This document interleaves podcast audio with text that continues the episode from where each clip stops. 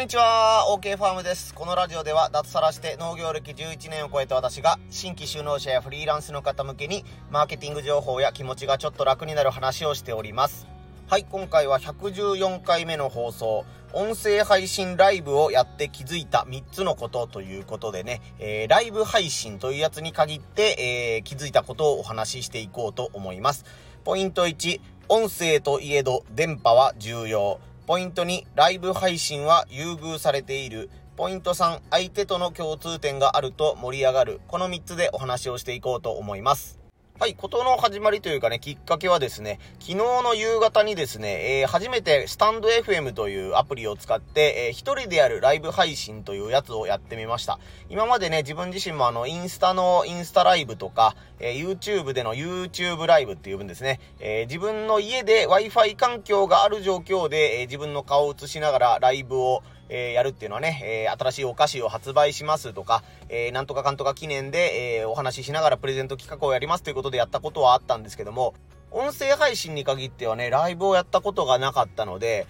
映像なしのね、ライブもちょっと練習してみようかなって思ったのと、畑のね、電波が、まあ、あまり良くはないので、山間部にいるのでね、あの、電波がすぐ、すぐとは言わないんですけど、時々県外になったりするので、そこら辺は畑でライブがそのままできるのかということを確かめるために、えー、昨日ライブ配信というやつをスタンド F でね、初めてやってみました。その結果分かったことというのを紹介していこうと思います。はい、ポイント1、音声といえど電波は重要です。えっ、ー、とね、あの、音声配信とか、えー、ラジコっていうアプリでね、音声を聞きながら自分で仕事をするっていうことは日常的によくやってるんですけども、その時の電波が、まあ良かったらまあ電波4本中、スマホの電波が4本中3本ぐらいかなっていう感じで、えー、ここの畑微妙なんだよねっていうところでも、まあ1本か2本ぐらいなんですよね。県外になることはまあよほど悪いところじゃないとないけど、まあ1本か2本みたいな、えー、エリアが多いというのが私の畑です。で、1本か2本だと、あんまりラジコとかそのスタンド FM とかの音源がブツブツ途切れることはないんですよね。なので、えー、音声だったらライブ配信もうまくいくんじゃないかなと思ったんですけども、結論から言うと結構音が、えー、ブツブツ途切れちゃってたみたいです。昨日たまたま僕のライブ配信を聞いてくださったあの、ユンキチッコさんっていう方がね、もうこの人神ですよ。あの、初対面の 僕の初対面というかね、あの、突然アプリの上に僕の名前が出てきたので、まあちょっと農家っぽいし聞いてみようかなっていうことで、えー、聞いてくださったみたいなんですけども、その方が、えー、ね、あの、僕の話を聞きながら、あ、ちょっと電波途切れてますよとか、あ、今いい感じですよみたいな感じでね、えー、愛の手を入れるような感じで、えー、アドバイスしてくれながら、僕の方も、えー、電波テストがしたいなという側面はあったので、えー、すごくはかどりました。ましたえー、この場かりで、ユンキチッコさんありがとうございました。まあ、もともとインスタライブとか YouTube ライブとかで、ね、あの、電波3本4本あるところでも、ちょっと微妙だよねというか、安定しないよねっていう経験は今までもあったので、映像付きのね、あのー、ライブっていうのはまあ難しいだろうなと思ってたんですけども、えー、音声をね、聞く分にはいつも問題なく聞けてるので、まあなんとかなるんじゃないかなというふうに思ってたんですけども、やっぱり電波1本だったらきつい。まあせめて2本欲しい。2本3本あれば、まあなんとかみたいな、えー、状況ということが、えこの度分かりました。まあ自分が聞く側になったらね、わかると思うんですけども、やっぱりあのね、こう話を聞いてる時に、ブツブツブツブツ途切れたりとかしてしまうのは、すごいね、えー、まあ話で言うと、話のオチの部分とか要点になる部分が聞けなかったみたいな、え、ことになったらね、どんどんどんどんイライラしてしまうばっかりだと思うので、せっかく自分も時間を使って、しかも聞いてくれる方も時間を使ってくださって、えー、ライブをやろうっていうね、状況を作るのならば、やっぱり、えー、電波が落ち着いた状況、電波が安定している状況で、えー、ライブをやる方がいいんじゃないかなという結論に至りました。うん、電波がいい地域の農家さんとかね、えー、外で作業されてる方が本当に羨ましいです。うちのエリアはもう山の中なので、えー、ね、ちょっと山の影になったりっていうことで、えー、すごいね、電波が悪くなったりとかいうことがね、よくあるので、えー、この点は、非常に勉強になりました。これがポイント1つ目、音声といえど電波は重要ということでした。ポイント2つ目、ライブ配信は優遇されているです。先ほどの話にも繋がるんですけども、えー、ユンキチッコさんというね、えー、たまたま、えー、スタンド FM を、えー、起動したら、えー、ただいま配信中ライブ中みたいな感じで、えー、僕のアカウント名が表示されていて、えー、なんかね、あの、多分僕の自己紹介のようなページかな、あのー、ニックネームというか、OK ファームのなんとかみたいな感じでこう出てたみたいで、あ、なんか農家がライブやってるんだ、みたいな感じで気になったので、えー、ちょっと見に来てみよう、見に聞きに行ってみようということでね、え、参加してくださったそうです。まあこれはスタンド FM に限ったことではないと思うんですけども、YouTube にしろ、さん、えっ、ー、と、インスタにしろ、えー、ライブ中の場合はね、何かしら今、な、ナウオンセールじゃなかった。なんだ。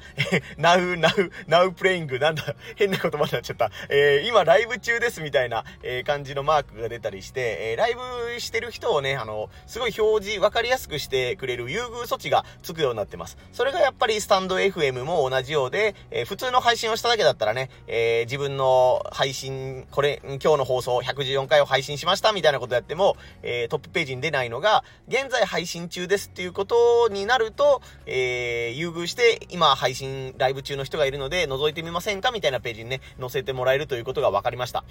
まあね、あの、日本中数えてみたら、僕以外にもやってる方がいると思うので、えー、そこに関してはどういう優先順位で、えー、ライブ中というところに名前が載るのかはわからないんですけども、これは上手に使っていくべきじゃないかなというふうに思いましたね。まあ、この音声配信、僕がやってる音声配信に限っては、えー、ビジネス向けというかね、えー、お客さんに対してこの自分の商品を売りたいとか、えー、ビジネスの上でこう SNS を使いたいみたいな人に向けて、マーケティング情報みたいなことをやって、え配信しているので、そういった人がね、何時頃だったら、えー、参加しやすいのかとか、えー、どういうタイトル付け、このライブはこういうのでやっていますっていうのをどういうね、えー、位置づけにしてやればいいのかとか、ね、さっきので言うと何曜日にやった方がいいのかとか、えー、少し作戦を立てるのは必要かなと思うんですけども、え全然知らなかった人にね、リーチできる確率が上がるというのは、え改めて、え再確認というかね、え把握できたので、ライブ配信というものをね、うまく使っていきたいなというふうに思いました。やっぱり一人喋りっていうのは結構、あの、しかもライブということになると、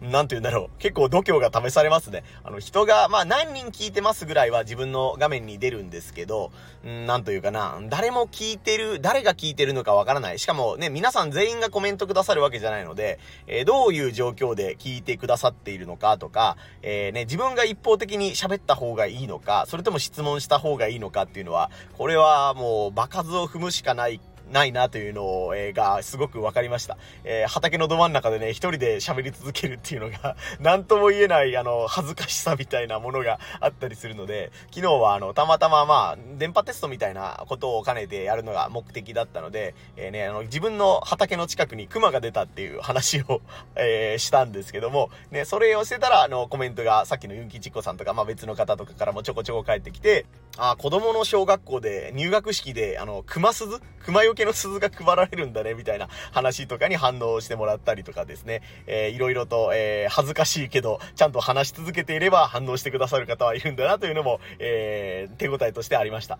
本当あの、ラジオ番組とかで一人喋りっていうのもありますけど、基本的にはね、その一人で喋ってる向こうで、なんかその、機械とかを操作してるミキサーさんっていう人がいたりするので、本当にね、一人で喋るっていう機会はあんまりないと思うんですけど、なんか収録の時はね、あ、なんかここはこうだな、みたいな感じで半分台本見ながら、えー、割と気楽にできるんですけど、えー、なんていうのからな、あの、誰かが聞いているかもしれないけど、聞いてないかもしれないっていう状況で、一人で話し続けるっていうのは、また違ったね、えー、スキルが必要だなというのが分かったので、えライブにも少しずつ慣れていこうと思います。